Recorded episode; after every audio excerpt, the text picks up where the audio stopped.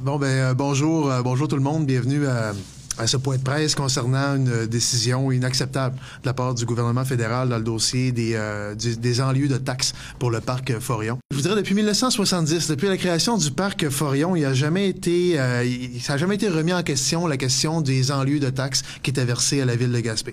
Le fédéral a toujours payé son équivalent de taxes municipales euh, suivant la classe d'immeubles non résidentiels. Ça n'a jamais été remis en question. Puis rendu, là, avec les indexations annuelles, puis tout ça, rendu au- autour de 2012, on était à peu près à 400 000 par année de compensation en lieu, euh, en lieu de taxes municipales euh, qui, nous étaient versées. En 2013 est arrivée une décision inexplicable. Euh, honnêtement, le gouvernement a décidé soudainement, uni- unilatéralement, de ne plus verser la totalité de ses taxes municipales à la ville de Gaspé. Il a décidé de changer sa classe de taxes. Vous savez, il y a plusieurs classes de taxes, les immeubles commerciaux, puis ça va jusqu'à peu près jusqu'au terre à bois. Mais il a décidé de payer des taxes comme si le parc Forion était une terre à bois. Euh, ça nous a fait perdre des revenus d'à peu près 150 000, 150 quelques mille dollars par année depuis 2013. Monsieur Côté, euh, vous demandez à Ottawa de payer son dû finalement dans le dossier du Parc Forion. Oui, exactement. Dans le fond, euh, depuis, deux, en 2000, depuis 2012, depuis 2013 en réalité, je, je- je me reprends, En- depuis 2013, le gouvernement fédéral a pris la décision de ne plus payer l'entièreté des taxes municipales qu'il doit à la ville de Gaspé. C'est une décision unilatérale. On est allé la contester, cette décision-là, devant un comité consultatif qui est créé par le- la ministre des Travaux publics euh, pour ce type de dossier-là. Le comité consultatif nous a donné raison. Et malgré tout, là, ça fait un an qu'on a eu la décision ou la recommandation du comité consultatif, et malgré tout, euh, on n'a toujours pas de décision de la ministre, à savoir ça va respecter son propre comité consultatif. Ça va respecter aussi les décisions de la Cour suprême qui ont déjà été rendues dans des dossiers euh, pour la ville de Montréal et la ville d'Halifax, dans des dossiers similaires. Euh, malgré tout ça, on n'a pas de nouvelles de la part de la ministre. Fait que ça fait quand même un an que cette décision-là est rendue. C'est des taxes qui sont dues depuis deux, pour 2013, pour 2014 et maintenant pour 2015. Donc, on parle d'un près d'un demi-million de taxes municipales qui sont dues par le gouvernement fédéral à la ville de Gaspé. Fait qu'on souhaite que ça se règle. On souhaite que la ministre autorise le versement de ces, ces- ces- sommes-là qui nous sont dues, tout simplement. Le litige passe à la part à la base d'un changement de catégorie de taxation Uni- unilatéral. Exactement. C'est unilatéral. Dans le fond, nous autres, on a des évaluateurs qui disent le parc euh, national Forion doit être dans telle classe d'évaluation et doit payer en réalité ce qui est associé à tel montant de taxes annuellement. Euh, Grosso modo, normalement, c'est 400 000 dollars dans, lieu de taxes municipales qui nous sont versés annuellement. Sauf qu'en 2013, malgré euh, l'avis de nos évaluateurs, le gouvernement a décidé unilatéralement de changer sa classe d'évaluation et de soustraire 150 000 pièces par année de sa facture de taxes municipales. C'est une décision unilatérale qui est prise de même puis qui a déjà été, semble-t-il, prise dans d'autres municipalités ou qui a été tentée dans d'autres municipalités au Québec et au Canada, mais avec des résultats qui sont qui sont pas nécessairement les mêmes d'un endroit à l'autre selon ce qu'on se fait dire. Mais honnêtement, c'est difficile d'avoir toute la documentation nécessaire là-dessus pour faire des comparables avec ailleurs. Euh, donc c'est ça. Fait que là présentement, euh, il y, a- il y a 150 000 pièces en jeu pour la ville de Gaspé par année.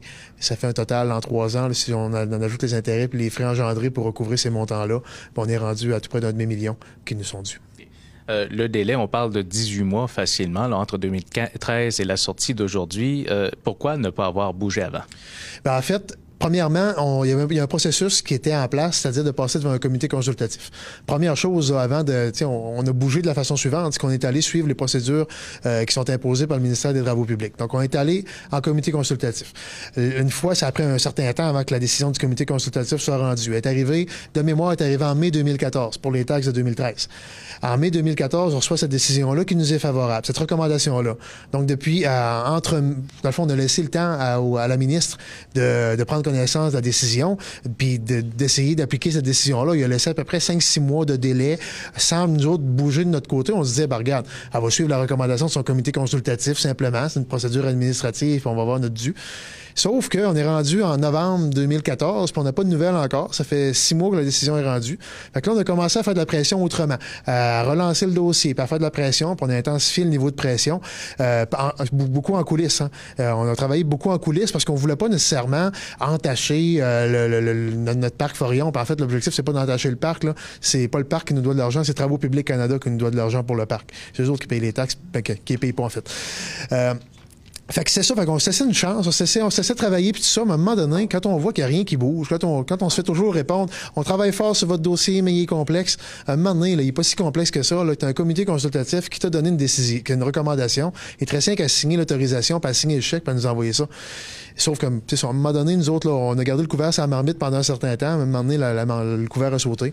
Puis euh, c'est pour ça qu'on fait une sortie publique aujourd'hui. On est allé de façon graduelle dans nos interventions. des fois, c'est bon d'être stratégique aussi, là, politiquement, là, avant de, crier au loup euh, dès la, la, première affaire venue. Mais des fois, c'est bon de travailler nos dossiers. On les a travaillés jusqu'au maximum. Puis là, à un moment donné, là, euh, on est plus capable de tolérer ça. Puis c'est là qu'on saute.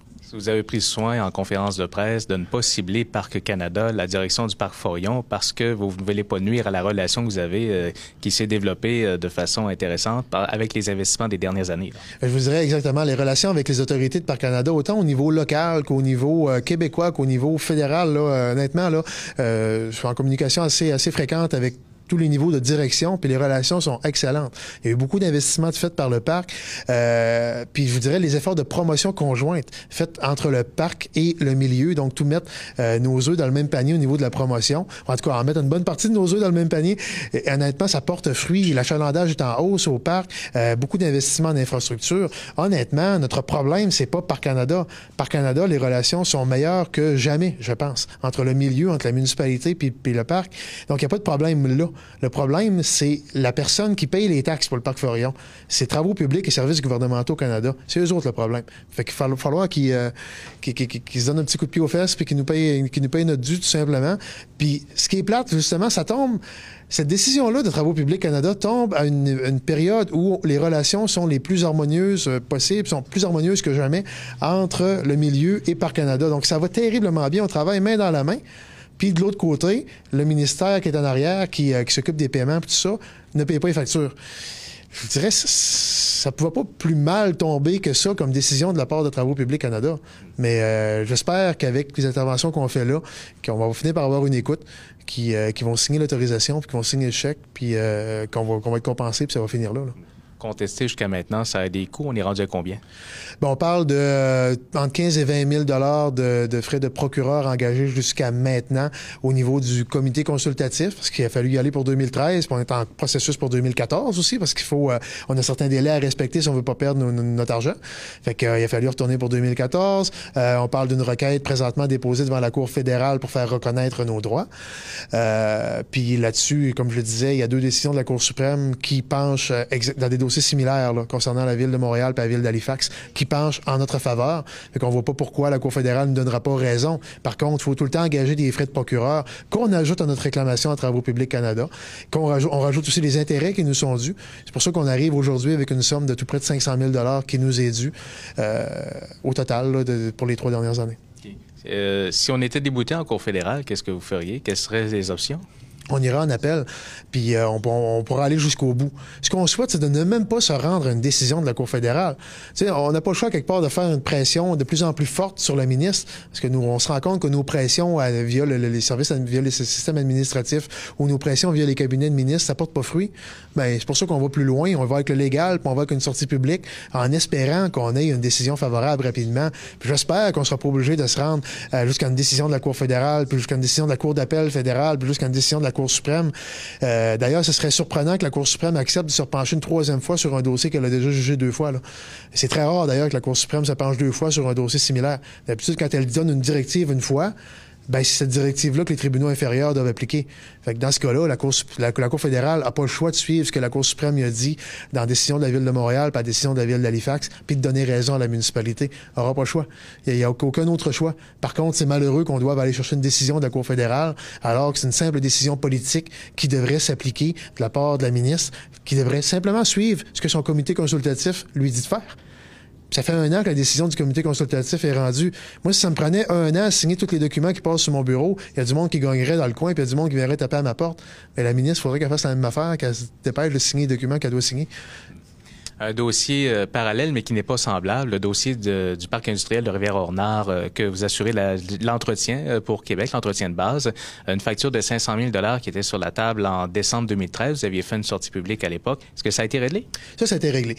en fait, c'est vraiment pas le même type de dossier. Dans ce cas-là, c'est pas des taxes municipales, c'est des frais de gestion.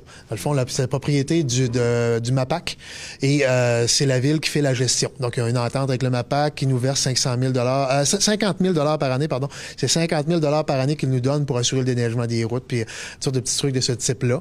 Euh, c'est le même montant, d'ailleurs, il n'a jamais été indexé depuis 1996. Mais ceci étant dit, on vit bien avec ça, puis ça, il n'y a pas de problème. Donc, il y avait euh, des années, des années, des années qui étaient impayés. Euh, on avait 10 ans, dans le fond, d'impayés. Il y avait le, provincial nous devait 500 000 mais ça, ce dossier-là a été réglé en deux versements. On a reçu nos deux versements de 250 000. Ça, ça a été réglé jusqu'en 2012. Sauf que là, il, vous doit 150 000 maintenant. Ben, 2013, 2014 sont dus, 2015 est sur le point d'être dû aussi, mais honnêtement, euh, euh, c'est pas l'objet présentement de, des discussions. Honnêtement, ça c'est toujours en cours. On, le sait, ça a pris 10 ans à un moment donné avant de se faire payer. On n'attendra pas 10 ans avant d'avoir le prochain chèque là-dessus. Là. Puis les montants sont beaucoup moins gros que quand on parle de, Parc Canada. Mais euh, honnêtement, c'est un autre dossier, c'est un autre enjeu. On peut faire des parallèles, mais c'est vraiment pas la même dynamique. Puis honnêtement, on fait confiance. on a confiance au niveau du MAPAC pour qu'on, que, cette facture-là soit réglée aussi. Et dans le dossier du transfert, est-ce qu'il y a eu des pas de fait? Il y avait eu des démarches enclenchées à l'époque euh, où M. Lelièvre était au gouvernement. Est-ce que les discussions se poursuivent? En fait, la première étape, c'est que des travaux de mise à jour des infrastructures soient faits. Euh, il y a encore quelques millions de dollars de travaux à faire. Euh, ça doit être fait par le MAPAC à un, moment donné, mais je peux pas vous dire exactement à quand. à ma connaissance, il y a des travaux qui ont peut-être été reportés dans, le temps, là, faute de, de, de crédits budgétaires, mais ceci étant dit, nous, on n'est pas pressés de prendre, de prendre l'acquisition d'un parc d'un parc industriel de ce type-là. honnêtement, euh, présentement, l'en faire la gestion, ça va, c'est correct, ça va, on a une compensation du provincial. Mais la balle est dans le camp du provincial. Il faut que le MAPAC fasse sa mise à niveau d'infrastructure. Puis après ça, on a dit qu'une fois que la mise à niveau va être faite, on va se mettre à table pour travailler sur le processus de session. Mais il y a une première étape à franchir. Puis à ma connaissance, ce sera pas dans quelques années. Merci, M. Gauthier. Ça fait plaisir.